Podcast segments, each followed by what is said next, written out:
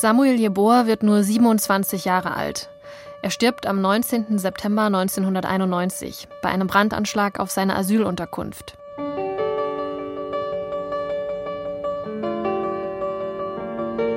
Der Mann, der für seinen Tod verantwortlich sein soll, steht seit dem 16. November 2022 vor Gericht. Die Generalbundesanwaltschaft wirft ihm vor, das Feuer aus einer rassistischen Gesinnung herausgelegt zu haben.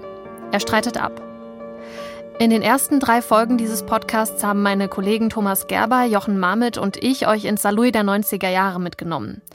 Uns hat die Frage umgetrieben, warum der Mord an Samuel Jeboa erst drei Jahrzehnte nach seinem Tod als rassistischer Mord verhandelt wird. Wenn man in die Ermittlungsakten von damals reinschaut und das vergleicht mit anderen Ermittlungen wegen viel geringfügiger Sachen, hat man einfach nicht vernünftig ermittelt. Man wollte das nicht. Es gab aber auch keinen Druck von oben. Jetzt ist der Prozess gegen den mutmaßlichen Mörder von Samuel Jeboa losgegangen. Wir waren dabei und nehmen euch jetzt mit ans Oberlandesgericht Koblenz. Eine deutliche Distanzierung wäre hier eine Aussage zu der Szene in den 90er Jahren, zu den Strukturen, zu den Verhältnissen, die es hier gab. Und davon haben wir hier gar nichts gehört. Wir haben im Übrigen auch heute bei der Aussage zu seiner Person, zu seinem Werdegang von einer deutlichen Distanzierung von der rechten Szene gar keine Aussagen bekommen. Mein Name ist Lisa Krauser. Ihr hört Der Fall Jeboa. Rassismus vor Gericht. Das ist Folge 4, Saal 120. Die Wahrheitsfindung beginnt. In diesem Podcast geht es um ein laufendes Verfahren. Für jede Person, die einer Straftat angeklagt ist, gilt bis zum gesetzlichen Beweis ihrer Schuld die Unschuldsvermutung.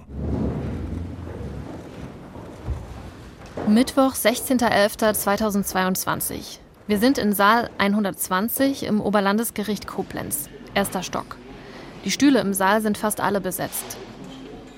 Kurz nach halb neun geht eine Tür auf und dann wird es ganz still. Zwei Justizbeamte führen einen Mann in den Saal. In dem Moment war nichts mehr zu hören, bis auf die silbernen Metallketten, die auf dem Boden geklirrt haben. Und das Klicken der Fotokameras von der Presse. Der Mann hat kurze, schwarzgraue Haare, trägt eine dunkelblaue Jeans und Sneakers. Sein Gesicht ist nicht zu sehen. Er hat eine Corona-Maske aufgehabt. An den Händen und an den Füßen ist er gefesselt. Die Justizbeamten haben ihn dann zu seinem Platz gebracht, auf die rechte Seite des Saals zwischen seinen beiden Verteidigern. Dort haben die Wachtmeister ihm dann die Hand und die Fußschellen abgenommen. Tja, da sitzt er nun, hab ich gedacht. Der Mann, der Samuel Jeboa getötet haben soll. Peter S. Direkt gegenüber von Peter S. auf der linken Seite des Gerichtssaals sitzen diejenigen, die ihn anklagen. Das waren zunächst mal die beiden Vertreter der Bundesanwaltschaft, eine Staatsanwältin und ein Oberstaatsanwalt, also zwei Vertreter der obersten Justizbehörde, der obersten Justizebene im Land. Und die tragen dann immer ihre typischen purpurroten Roben. Neben den beiden dann noch eine Gutachterin und drei Anwälte, die Vertreter von drei Überlebenden. Das sind die sogenannten Nebenkläger. Auf den Stühlen im Verhandlungssaal sitzen um die 30 Medienleute, Stifte und Notizblöcke oder Laptops vor sich. Und es sind auch ein paar Besucherinnen und Besucher gekommen in den Saal 120. Dieser Saal 120, das ist die ehemalige Bibliothek des Oberlandesgerichts in Koblenz. Das ist ein sehr großer Raum, sehr hoch, sehr hell, oben mit hellem Holz auch vertäfelt. Und in der Mitte, zwischen den Klägern und dem Angeklagten, also ganz hinten im Saal, frontal vor dem riesigen Bücherregal, etwas erhöht, da sitzen dann die, die das Urteil in diesem Mordprozess fällen werden. Äh, das sind fünf Richter, eine Richterin, vier Richter in ihren schwarzen Roben. Als alle ihre Plätze eingenommen haben, steht der Vorsitzende Richter in der Mitte auf und eröffnet den Prozess. Der Saal erhebt sich. Nach ein paar Worten des Richters setzen sich alle wieder. Jetzt müssen auch die Kameras ausgeschaltet werden. Und das ist der Moment, in dem Peter S. seine Maske abnimmt. Natürlich schaut man da schon sehr gespannt auf den Angeklagten. Also wie reagiert der? Wen blickt er an? Äh, schaut er überhaupt auf? Ähm, auf mich hat er wirklich sehr gelassen gewirkt, konzentriert und er hat eigentlich an diesem ersten Tag auch Blickkontakt vermieden. Er sah irgendwie ausgeruht aus. Also so war mein erster Eindruck für einen, der mehr als ein halbes Jahr in U-Haft äh, gesessen hat, das habe ich gedacht, da sieht der aber noch frisch aus. Viele andere, die ich in einer solchen Situation auf der Anklagebank in Gerichten gesehen habe, die sahen mitgenommen aus. Manche blass, völlig aschfahl. Peter S. sah gar nicht aus wie ein gewaltbereiter Schläger. Er hatte feindgliedrige Hände. Nur am Hals, da blitzte so ein kleines Tattoo durch den Kragen. Die Stimme des Mannes, der Samuel Jeboa aus rassistischen Motiven getötet haben soll, ist an diesem ersten Prozesstag nur einmal ganz kurz zu hören. Ja, das ist bei jedem Prozess eigentlich so üblich. Zunächst wird mal geklärt, wer da überhaupt im Gerichtssaal sitzt. Die fünf Berufsrichter in den schwarzen Roben, die werden von dem Vorsitzenden dann vorgestellt, die Vertreter der Anklage, die Nebenklage und die Verteidigung und die Sachverständige. Äh, Peter S. spricht während dieser Vorstellung zwar immer wieder leise mit seinen beiden Verteidigern, äh, laut hörbar war an diesem Morgen aber von ihm nichts, einzig als dann der Richter fragte, ob er denn der Angeklagte sei. Da hat er sich geäußert, da sagte er laut Ja.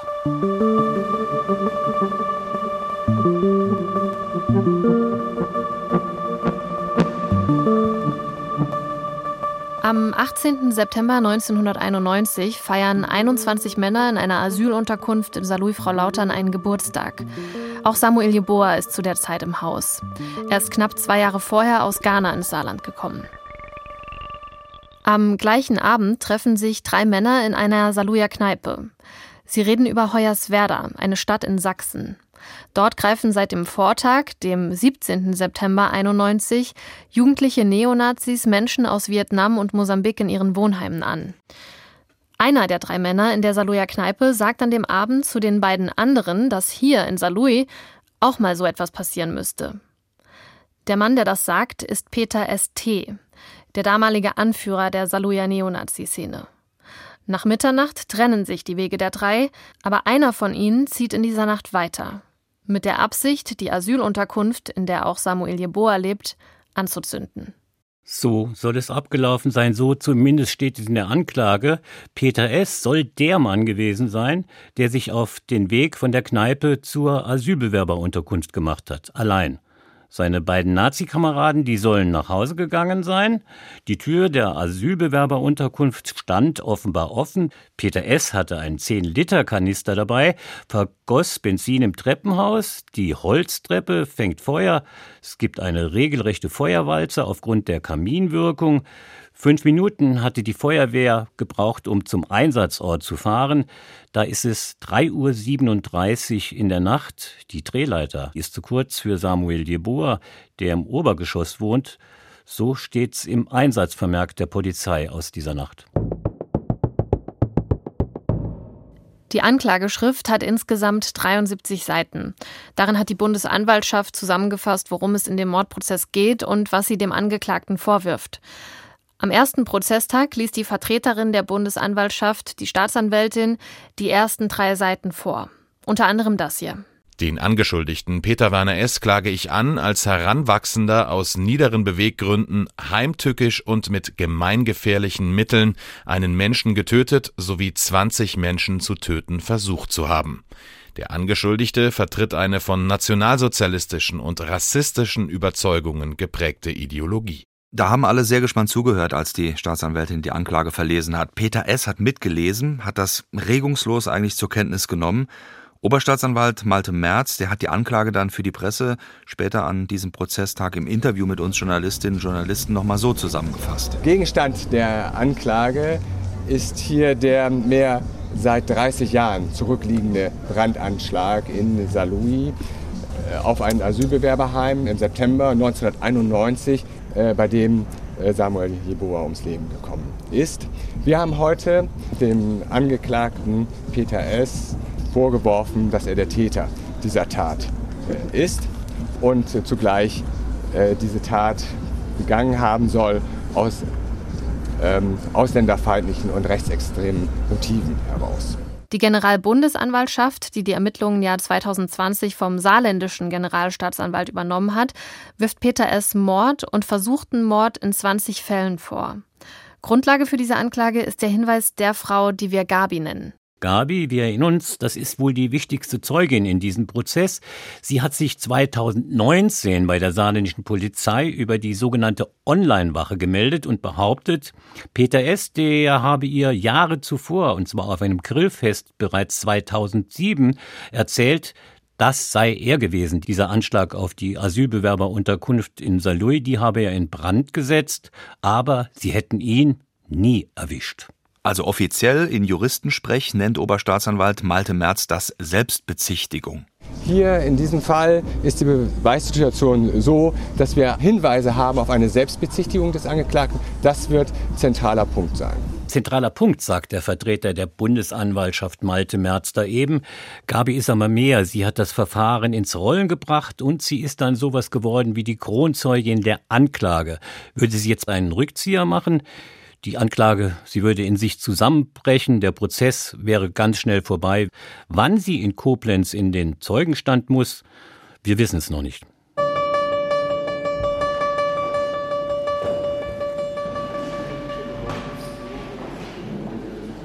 Peter S. sitzt am ersten Prozesstag zwischen seinen Anwälten, den Pflichtverteidigern, die das Gericht für Peter S. bestellt hat.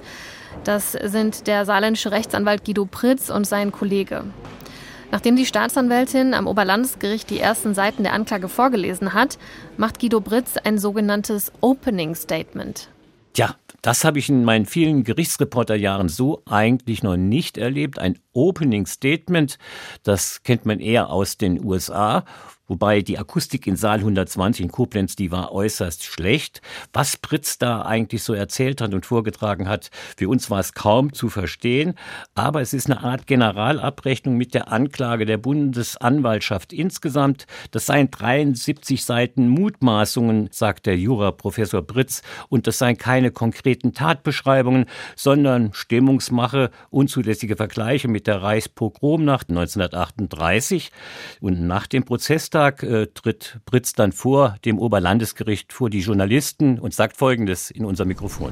Also nach der Anklage, die wir ja vorher schon hatten und analysieren konnten, waren wir der Auffassung, dass gewissermaßen die Person des Beschuldigten zu stark in den Vordergrund gerückt wird, anstatt die Tat. Die Tat ist schlimm genug. Die Frage ist nur, was im Prozess zu klären ist, gibt es die Verbindung zwischen Tat und Person. Und da fanden wir es ungünstig, dass die Anklage auf diesem Niveau mit der Person beginnen muss. Die Anklage fußt, wie gesagt, auf der Annahme, dass die Tat aus rassistischen Motiven begangen worden ist, dass der Angeklagte Peter S. aus dieser Gesinnung raus das Feuer gelegt hat. Britz spricht da von Gesinnungsstrafrecht statt Tatstrafrecht und er kreidet eigentlich der Bundesanwaltschaft an, dass sie in der falschen Reihenfolge argumentieren würde. Also die Tat müsse an den Anfang eigentlich will er damit erreichen oder sagen, äh, sein Angeklagter, er soll sich ja auch ordentlich verteidigen können und das wäre dann die gewünschte Reihenfolge. Es mag sein, dass eine Gesinnung oder eine Einstellung, eine politische Einstellung eine Rolle gespielt hat. Nur haben wir kein Gesinnungsstrafrecht. Wir haben eine Tat nachzuweisen. Und da gehört die Gesinnung nicht an den Anfang. Das ist die Kritik der Verteidigung. Das sind natürlich irgendwo auch juristische Spielchen, die Pritz da macht. Die sind zu solchen Prozessen am Anfang eigentlich immer schon üblich. Da wird gleich zu Beginn versucht, die gesamte Anklage auseinanderzunehmen. Und Sätze wie dieser hier, die er dann später sagt, die bleiben dann natürlich hängen. Ich kann nicht aus einem möglichen Motiv auf eine mögliche Tatbeteiligung schließen. Das ist die Schlussfolgerung, die die Verteidigung so nicht haben möchte. Die Vertreter der Anklage, der Generalbundesanwaltschaft, die sehen das natürlich anders. Ja, die haben beim Opening Statement natürlich genau zugehört und äh, direkt danach Stellung bezogen zu dieser Argumentationslinie. Bundesanwalt Malte Merz hat gesagt, wir haben aber nicht nur die Tötungshandlung, sondern wir haben eben auch den Mord. Und beim Mord gibt es Mordmerkmale und einer dieser Mordmerkmale sind niedrige Beweggründe. Niedrige Beweggründe knüpfen an die Motivlage an und die Motivlage ist nun mal hier die ja, rechtsradikale und äh, ausländerfeindliche Gesinnung. Deshalb muss das auch mit in den Anklagesatz hineingeschrieben werden. Am ersten Prozesstag wird eins sofort klar. In diesem Mordprozess wird mit harten Bandagen gekämpft, was auch mit der Beweislage zu tun hat die ist sehr dünn, die Beweislage. Es gibt die Aussage von Gabi und dann noch ein paar Aussagen, die sich aus den neuen Ermittlungen ergeben haben von den ehemaligen Szenemitgliedern mit dem Tenor, das wäre ja schon immer ein offenes Geheimnis gewesen, dass Peter S. das gewesen wäre, so in diese Richtung. Aber darüber hinaus gibt es eigentlich nichts Greifbares. Also es gibt keine Fingerabdrücke. Den Benzinkanister beispielsweise oder andere Beweisstücke, die sind auch nicht mehr auffindbar, die sind wahrscheinlich verloren gegangen. Und deswegen können kleinste Details und deren Auslegung am Ende wirklich den Unterschied machen. Oberstaatsanwalt Malte Merz jedenfalls hat sich optimistisch gegeben zum Prozessauftakt, muss er ja natürlich auch, und hat, ich sag mal, Andeutungen gemacht. Es gibt eine Fülle an Beweisen. Ich kann vielleicht so viel sagen. Wir sind der Meinung, dass der Angeklagte auf der Grundlage einer ähm, fremdenfeindlichen Gesinnung Teil der Skinhead-Szene in Saarlouis schon Anfang der 90er Jahre war. Dass Peter S. Teil der Skinhead-Szene gewesen war, das hat der Verteidiger Pritz ja auch so nicht in Frage gestellt. Aber in seinem sogenannten Opening Statement hat Pritz die Saarlouier Skinhead-Szene eine so wörtlich indifferente Personengruppe genannt. Also keine organisierten Nazis, Gut, ein lupenreiner Demokrat sei sein Mandant wohl nicht gewesen, das räumt Pritz durchaus ein. Aber von den rechten Freunden, da habe sich sein Mandant Peter S. schon längst losgesagt. Peter S., sagt Pritz, sei ein fürsorglicher und arbeitender Familienvater geworden. An dieser Stelle spielen wir euch doch nochmal einen Ausschnitt aus Folge 3 vor, in der Thomas erklärt, was die Polizei alles bei der Hausdurchsuchung von Peter S. Anfang 2021 gefunden hat. Ja, bei der Hausdurchsuchung ist zahlreiches Material gefunden worden. Zum einen hat Peter S. offensichtlich über Jahre die Zeitungsartikel im Fall Jeboa gesammelt und gehortet. Darüber hinaus äh, Reichskriegsflaggen, äh, Hakenkreuzfahnen und Peter S. selbst hat sich mal in einer SS-Uniform fotografieren lassen. Diese rechte Gesinnung, die verbindet ihn offensichtlich mit seinem Kumpel Peter S.T., dem Anführer der Skinhead-Szene in Saarlouis. Den hat er übrigens im Jugendknast 1989, 1990 in Ottweiler kennengelernt.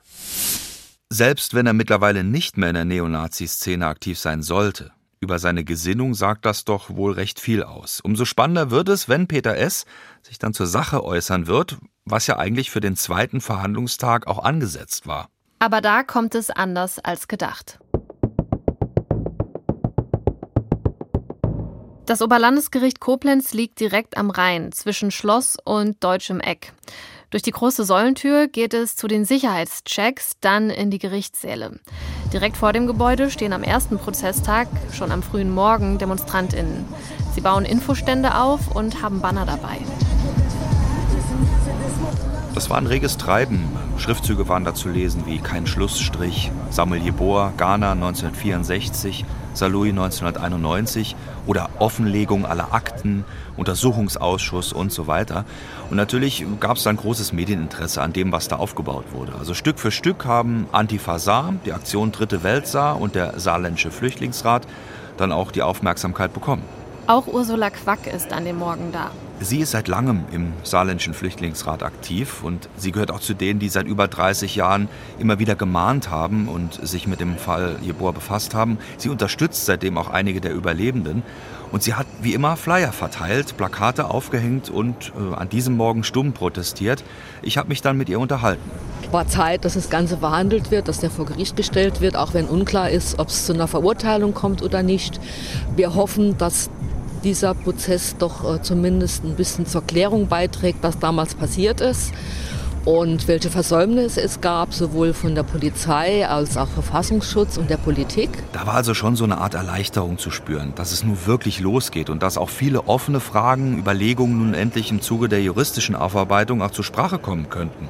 Ja, also zum Beispiel die Verflechtung der Naziszene in Saarlouis und so weiter.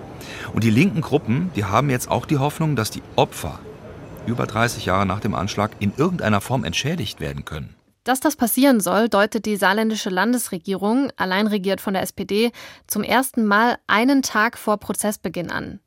Nach monatelanger Zurückhaltung der Landesregierung auf die Frage nach einem Opferentschädigungsfonds spricht die Justizministerin Petra Berg in einer Pressemitteilung erstmals davon, dass das Land die Opfer und die Hinterbliebenen unterstützen will. Und sie nennt die Tat als erstes Mitglied einer saarländischen Landesregierung überhaupt seit dem Mord vor über 30 Jahren rassistisch.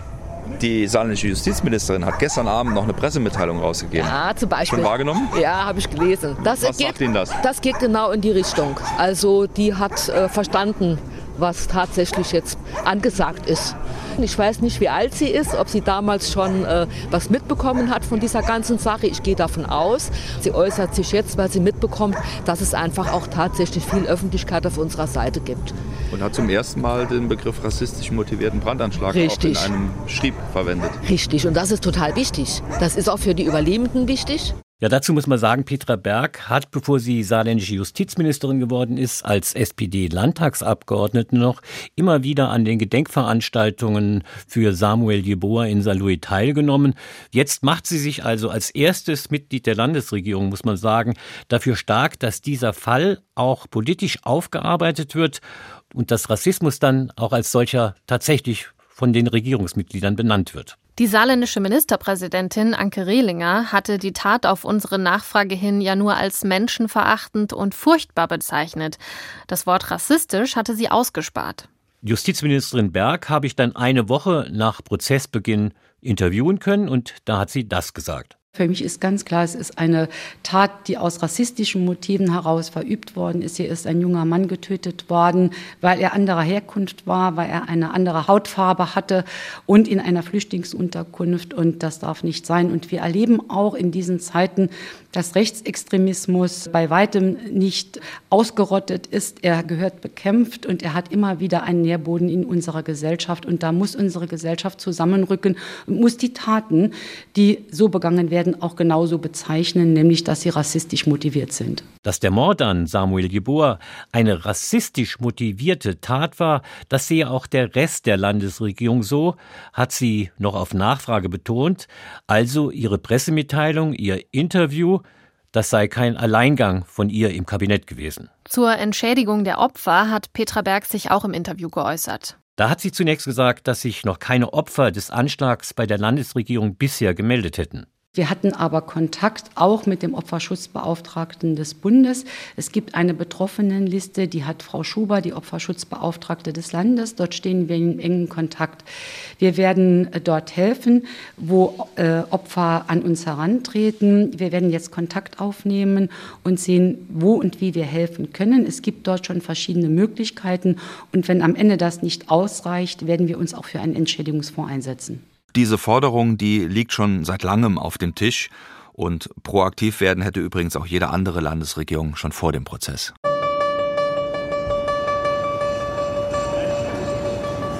Also es wird ein sachliches Verfahren aus Sicht der Verteidigung. Aber Ziel ist Freispruch. Ziel ist Freispruch, weil die Tat nicht nachgewiesen werden kann aus unserer Sicht. Das ist nochmal der Pflichtverteidiger von Peter S., Guido Britz, nach der Prozesseröffnung vor dem Oberlandesgericht Koblenz. Er will einen Freispruch erreichen, weil die Tat nicht nachgewiesen werden kann, wie er sagt. In diesem Moment ist mir durch den Kopf gegangen, das heißt ja nicht, dass er sagt, sein Mandant sei es nicht gewesen. An diesem ersten Tag wird das nicht explizit gesagt. Stattdessen verweist der Anwalt von Peter S. darauf, dass es noch einige andere Menschen gibt, die an dem Anschlag beteiligt gewesen sein könnten. Er spielt da auf potenzielle Mittäter an, auf Anstifter, auf einen möglichen Personenkreis rund um die Tat. Es gibt jede Menge andere Spuren. Wer die Akten kennt, weiß, dass wir hier quasi nur einen Ausschnitt präsentiert bekommen. Und es geht mir darum, ein faires Verfahren zu haben und in diesem Verfahren dann nachzuweisen, wer es war oder wer es nicht war. Das klingt ja immer noch ein bisschen neblig, aber auf Nachfrage sagt er dann das. Ja, sind ja alles Zeugen. Also sag ich mal, das, was angesprochen worden ist, auch die Person, die die Anklage genannt hat, das sind Zeugen, die hier auftreten müssen. Ob die besonders zu belehren sind und so weiter, das wird die Hauptverhandlung erbringen. Ja. Die Zeugen, von denen Britz da spricht, das sind die beiden anderen Neonazis aus der Tatnacht, aus der Kneipe. Das Gespräch über Hoyerswerda und dass sowas mal in Saarlouis passieren müsste, das ist gemeint. Wäre Peter S. ohne diesen Spruch seines Nazi-Führers Peter St. überhaupt auf die Idee mit dem Brand gekommen? Das ist die Frage. Peter St. wird in Koblenz irgendwann als Zeuge vernommen werden und da muss er aussagen. Wenn man ihn dann besonders belehren müsste, wie Pritz das angedeutet hat, dann kann das eigentlich nur heißen, aus dem Zeugen Peter St. würde dann der Beschuldigte Peter St. werden. Dann muss er nicht mehr wahrheitsgemäß aussagen, kann schweigen, muss sich also auch nicht selbst belasten. Anstifter zum Mord, Mittäter, das wirft Britz da in den Raum. Also von wegen nur Peter S. der Einzeltäter. So ähnlich sehe ich das. Es gibt also Anhaltspunkte schon, dass es mögliche weitere Täter oder Interessierte gibt, die die Tat begangen haben können.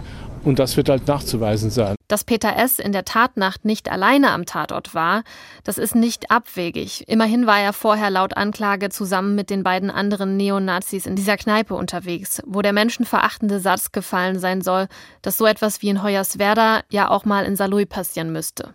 Und jetzt geht es vor allen Dingen um die Frage, wenn die als mögliche Anstifter, zumindest als Befürworter und Unterstützer auch in der Anklageschrift des Generalbundesanwalts auftauchen, warum sitzen sie dann nicht mit auf der Anklagebank? Klar, es gibt keine belastende Zeuginnenaussage wie Gabi gegen Peter S., von daher reicht das nicht. Aber spannend wird diese Taktik allemal werden, die die Verteidigung fährt, Szene ausleuchten, gegebenenfalls mögliche Mittäter ausfindig machen. Wodurch dann auch die Rolle von Gabi im Prozess nochmal zusätzliches Gewicht bekommen kann. Es geht dann vor allen Dingen um ihre Glaubwürdigkeit. Denn Peter S., der Angeklagte, der soll im Laufe der Ermittlungen auch schon mal gesagt haben, dass er auf dem Fest gar nicht mit Gabi gesprochen hat und diesen Satz gar nicht gesagt hat.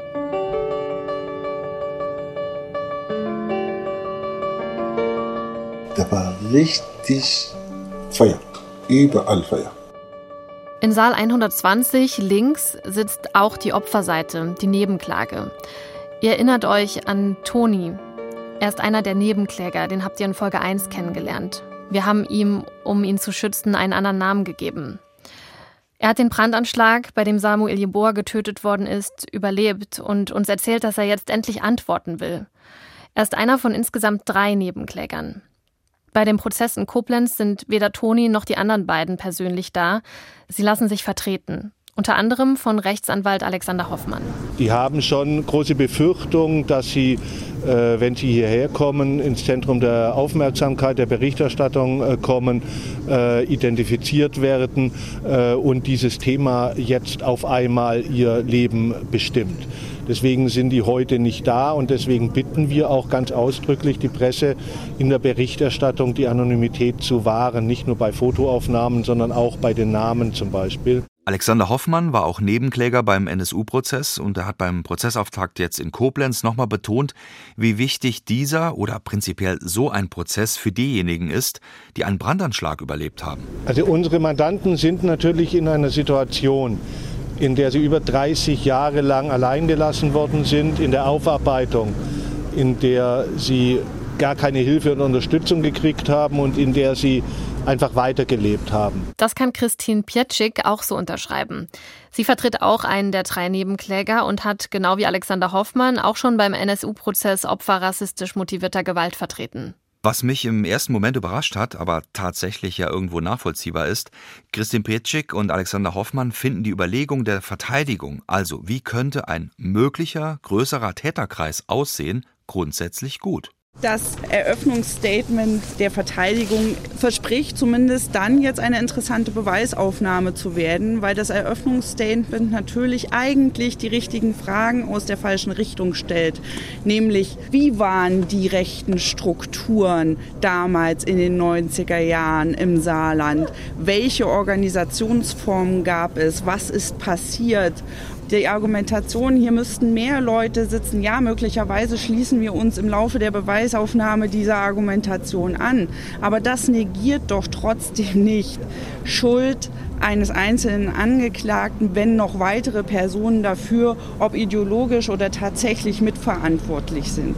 Christine Pietschik hat auch nochmal daran erinnert, warum dieser Prozess auch darüber hinaus so wichtig ist und warum es dennoch sehr schwierig werden dürfte, das jahrzehntelange Schweigen rund um Peter S. zu brechen. Wir reden hier über eine organisierte rechte Szene und das ist die Szene, aus der der NSU jahrelang untertauchen konnte. Das ist die Szene, wo der Leitspruch Brüder schweigen heute noch gilt. Wir haben hier niemanden, der in irgendeiner Art und Weise Gewissensbisse hat, wenn er weiß, dass ein Brandanschlag passiert ist. Das heißt, wir haben auch niemanden, der hier reden wird. Ja, die Beweisaufnahme muss zeigen, ob sich diese Mauer des Schweigens tatsächlich wieder aufbaut, auch in diesem Prozess, wie auch im NSU-Verfahren es ja wohl gewesen ist.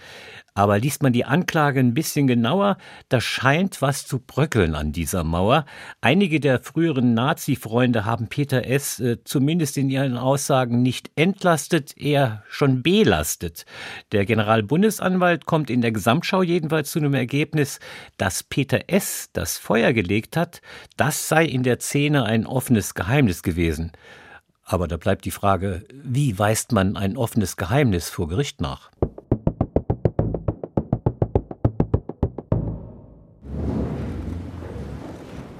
Montag, 28. November 2022, Prozesstag 2, Oberlandesgericht Koblenz.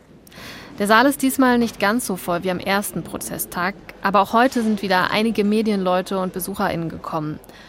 Und wieder wird es still, als die Tür aufgeht und zwei Justizbeamte Peter S. reinbringen. Eigentlich sollte es ja ein spannender zweiter Prozesstag werden, denn angekündigt war, dass Peter S. heute aussagen wird.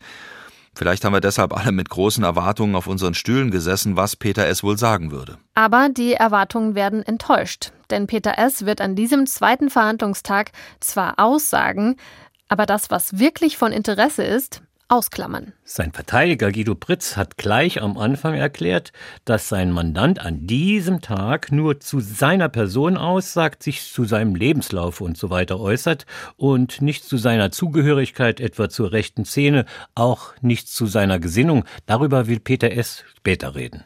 Zwei Stunden lang befragen die Richter Peter S. also zu seinem Leben. Und der antwortet. Es geht um seine Kindheit, seine Familienverhältnisse, Schule und Freundschaften zum Beispiel. Er hat sich dargestellt als jemand, der es schwer hatte, sechs Geschwister, den eigenen Vater hat er nie kennengelernt, vom Stiefvater ist er verprügelt worden.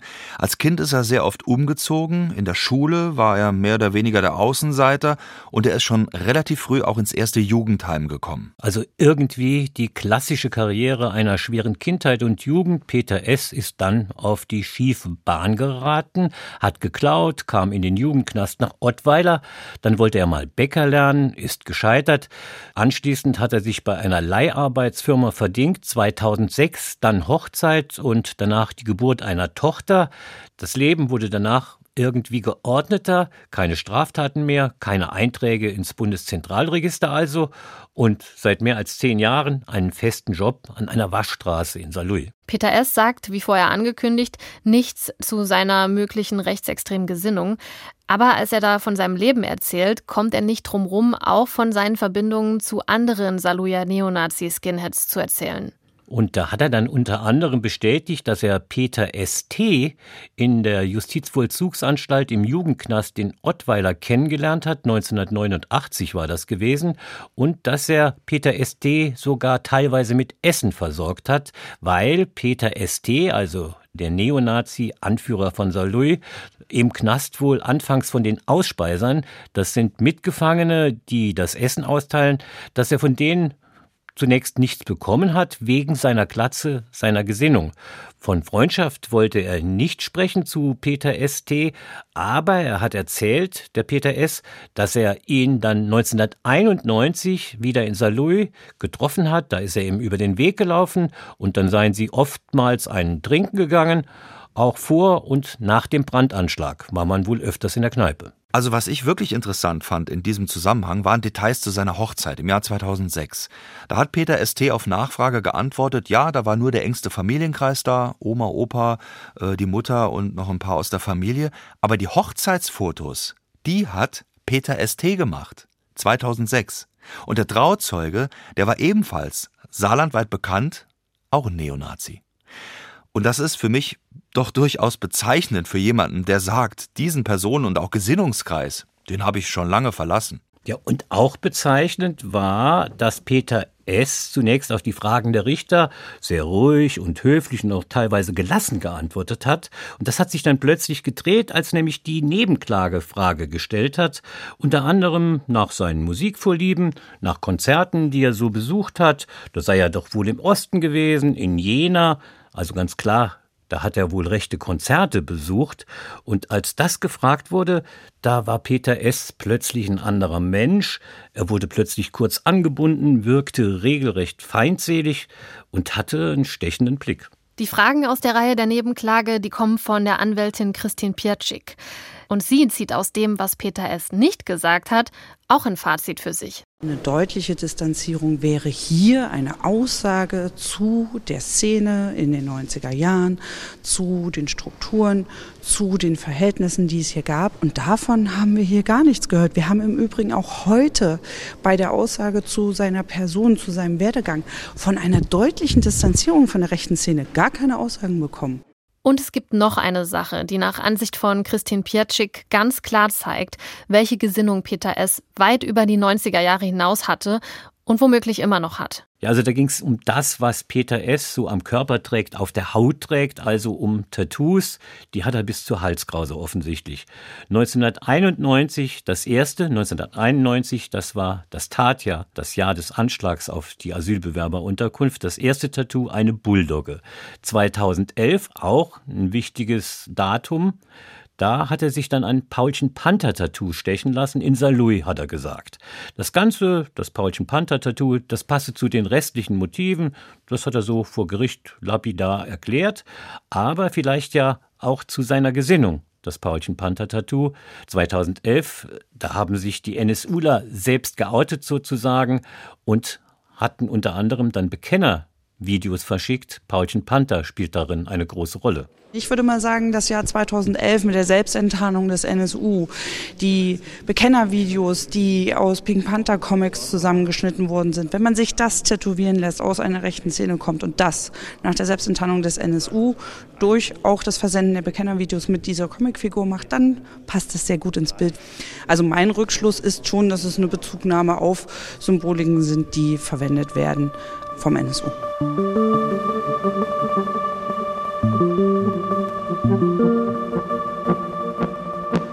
Peter S., der Mann, der eigentlich selbst ein Opfer ist, so stellt er sich im Prozess dar. Eine Inszenierung? Selbst wenn er früher Opfer war, was tut das zur Sache? Nichts, finden die, die für Aufklärung und eine gerechte Strafe kämpfen. Wie Ursula Quack vom Saarländischen Flüchtlingsrat. Was ich auch nicht mehr langsam nicht mehr hören und lesen kann, ist das mit dieser schwierigen Kindheit von diesem armen Kerl, wo ich dann sagen muss, sind alle Heimkinder irgendwie geneigt dazu, rassistisch und faschistisch zu werden? Da kann ich nur sagen, nein. Ich kenne viele Leute, die im Heim aufgewachsen sind, die sind ganz und gar nicht rassistisch oder nationalsozialistisch. Also das ist, weiß ich nicht, mit schwieriger Kindheit, das gehört da einfach nicht hin. Wir haben in dieser Folge viel über den mutmaßlichen Täter gesprochen. Aber was sich in den ersten Prozesstagen auch schon in Saal 120 gezeigt hat, das Opfer dieser Tat, Samuel Jeboa, wird bei diesem Prozess nicht vergessen. Ja, das hat sich insbesondere am dritten Prozesstag gezeigt.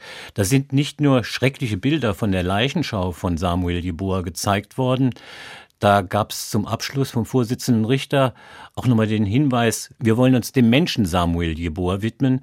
Da wurde die Todesanzeige in den Saal projiziert. Es wurden Bilder von dem freundlichen, von dem lebenslustigen Samuel Jeboa gezeigt. Ganz klar der Hinweis an alle auch im Gerichtssaal, die Opferseite, sie soll da nicht zu kurz kommen, daran soll gedacht werden. Und das ist auch ein Zeichen, dass die Nebenklage verstanden hat und auch genau so sehen möchte, warum sie überhaupt da sind, dass die Opfer auch eine Stimme haben in diesem ganzen Prozess. Und das wird diesen Prozess sehr wahrscheinlich prägen.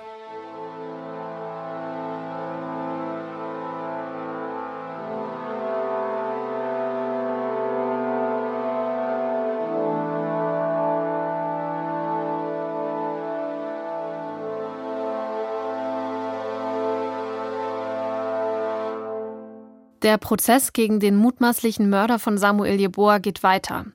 Wir sind bei den Gerichtsverhandlungen dabei und recherchieren im Hintergrund. Klar ist, die Beweislage ist dünn. Der Ruf nach weiteren Ermittlungen in die Szene wird lauter. Und die Opfer des Brandanschlags wollen ihre Rechte vor Ort im Saal 120 des Oberlandesgerichts Koblenz klar und deutlich formuliert wissen. Darum und um die mögliche Rolle des Verfassungsschutzes bei den Ermittlungen in den 90er Jahren wird es in den nächsten Folgen gehen. Der Fall Jeboa, Rassismus vor Gericht. Recherche Jochen Marmit, Thomas Gerber. Dramaturgie Lisa Krauser. Technik Susanne Zinke, Manfred Jungmann. Regie Denise Dreier. Sounddesign Sokrates Evangelidis Jan Kröger. Beratung Christian Chang Langhorst. Redaktion Karin Meyer. Eine Produktion des Saarländischen Rundfunks.